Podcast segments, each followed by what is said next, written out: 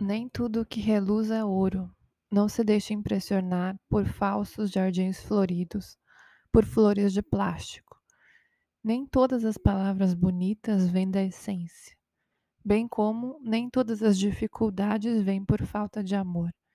Não se apegue aos extremos e às formalidades culturais. Saiba ver além.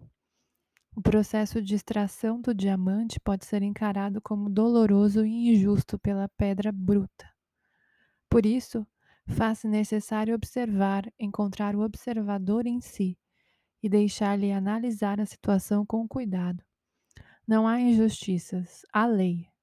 A lei age de forma igual para todos. Entenda a lei e poderá transitar pela vida como um adulto, entendendo o passo a, a ser dado Serenidade é a palavra de ordem, nem tanto à esquerda, nem tanto à direita. A vida não trabalha com excessos, mas com equilíbrio.